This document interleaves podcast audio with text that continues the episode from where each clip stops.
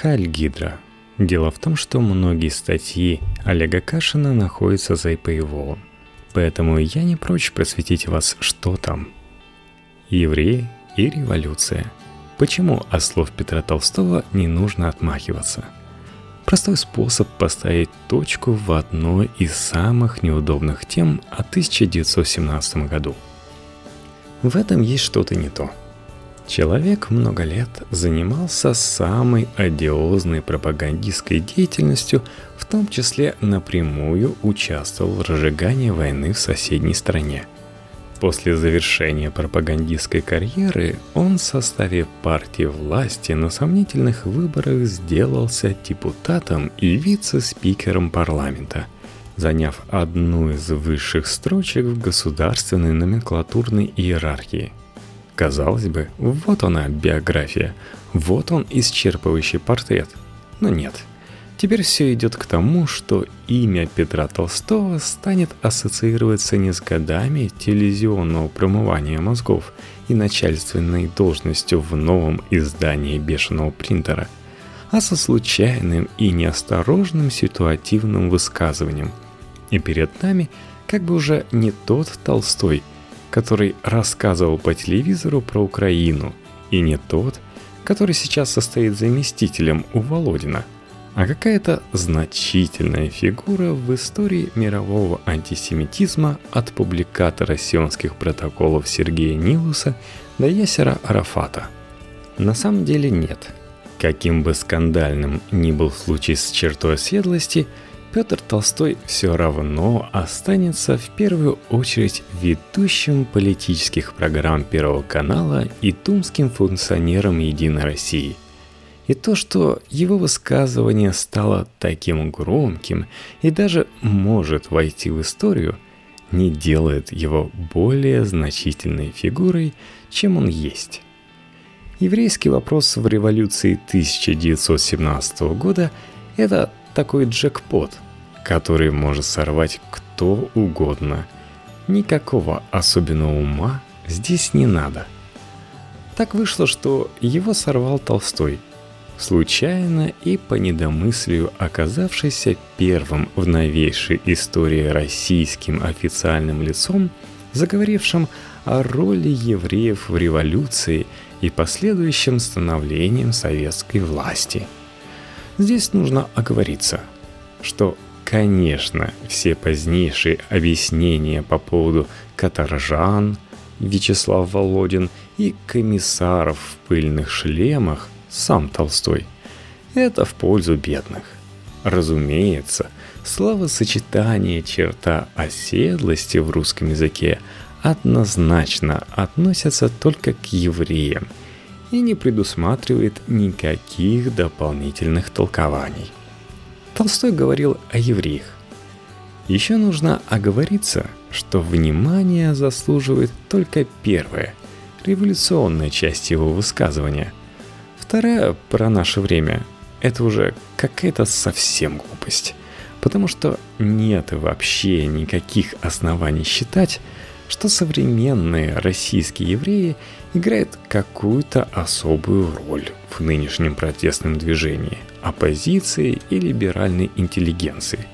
Разговор о том, что нынешние защитники Исаакиевского собора, а Толстой говорил именно о них, имеют какое-то особое отношение к евреям 1917 года, никакого смысла не имеет. Но с 1917 и последующими годами все сложнее – и то, что разговор на эту тему у нас традиционно считается неприличным, это скорее беда, чем достоинство нашей общественной мысли. Понятно, что репутация этой темы очень сильно повредила привязанность к ней бульварной патриотической публицистики от 20-х годов в эмиграции на 80-х в Горбачевском СССР. Да и любимый геббельский образ жида политрука – свое дело тоже сделал. Начинаешь перечислять персональный состав Ленинской ЦК или топ-менеджмента ОГПУ времен Ягоды, и уже сам вид скобок с настоящими фамилиями отбрасывает тебя куда-то туда, немецким листовкам, обществу память и книги Шульгина, что нам в них не нравится. Стоит выделить две предпринятые в постсоветские годы попытки демонстративно непредвзятого разговора на эту тему. 200 лет вместе Александра Солженицына и русские евреи Леонида Парфенова. И оба они, особенно Солженицын, конечно, но и у Парфенова пока вышла только одна серия из трех, несмотря на совсем не погромную интонацию, встречали скорее недовольство общественности, чем радость. Такое ощущение, что это та тема, на которую по-русски разговаривать невозможно в принципе. Что-то похожее в нашем языке произошло с сексом – но разговоры о сексе, по крайней мере, не упираются в темы погромов и Холокоста. Фатальное неудобство обсуждения евреев революции – вещь очень странная в том смысле, что секрет лежит на поверхности, на виду. Каждый, кто начинает расставлять эти скобки – Троцкий, Бронштейн, Зиновьев, Апфельбаум – сам ловится в совершенно ненужную ловушку добровольного расизма с присущими ему исследованиями крови и черепомерками. Поиск евреев среди евреев – тоже странное занятие. Но поиск евреев среди тех, кто евреем быть категорически не хотел, это уже чистый Гитлер. И так действительно нельзя. У нас почему-то это принято игнорировать. Но большевистская революция была революцией антинациональной. Ее и официальной, и реализуемой на практике, по крайней мере до сталинского термидора, целью была мировая революция. Сами большевики считали себя частью всемирного интернационала и от любых национальных черт отказывались сознательно и бескомпромиссно. В этом смысле – между этническим евреем Троцким, этническим грузином Сталиным и этническим русским Лениным никакой разницы не было. Эти люди сознательно поставили себя вне своих наций, уйдя из них в свою международную тоталитарную секту или, что очевидно точнее, международную террористическую группу. Численное преимущество выходцев из еврейских семей в этой группе никакого значения не имеет. Никто не скажет, что большевики делали что-то в интересах еврейского народа. Они не открывали синагог, не культивировали еврейскую культуру и язык, ничем не выделяли евреев из остальной массы бывших подданных Российской империи, которым большевики уготовили одну на всех судьбу – сгореть в пламени мировой революции. Это как раз тот случай, когда имеет смысл воспользоваться заезженным путинско-кадыровским паттерном – у международного терроризма действительно нет национальностей, и у большевиков ее тоже не было. Воспринимая Троцкого как еврея, мы соглашаемся на заведомо нечестную игру, в которой Сталин должен быть грузином, а, скажем, знаменитый палач НКВД Блохин – русским. Но они не евреи, не русские и не грузины. Они – большевики – к ним и надо относиться как к большевикам, одинаково.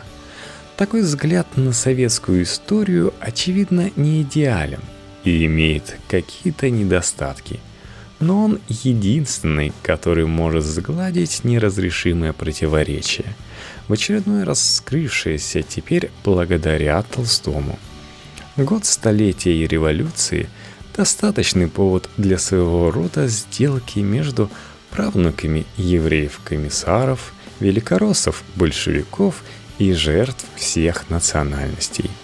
Сделка должна быть такая. Одни перестают относиться к Троцкому, Егоде и прочим как к евреям. Другие перестают считать русским Ленина и других большевиков из русских семей. Эти люди отказывались от своего национального происхождения, протестовали против него – так зачем же навязывать им еврейство или русскость спустя десятилетия после их смерти? Пусть будут кем они сами хотели быть. Интернационалом, попытавшимся сделать из России вязанку хвороста для мировой революции и потерпевшим сокрушительное историческое поражение – в революции 1917 года нет ни еврейского, ни русского вопроса. Ни один народ не несет ответственности за преступления Ленинской партии. И если так вышло, что самые популярные претенденты на эту ответственность – евреи и русские, то и отказываться от нее надо совместно, а не перекладывать на других. Только в этом случае слова Толстого, если бы только одного Толстого, превратятся в настоящую нелепость, перестав быть, как сейчас, чем-то неприличным, о чем все думают, но никто не умеет говорить.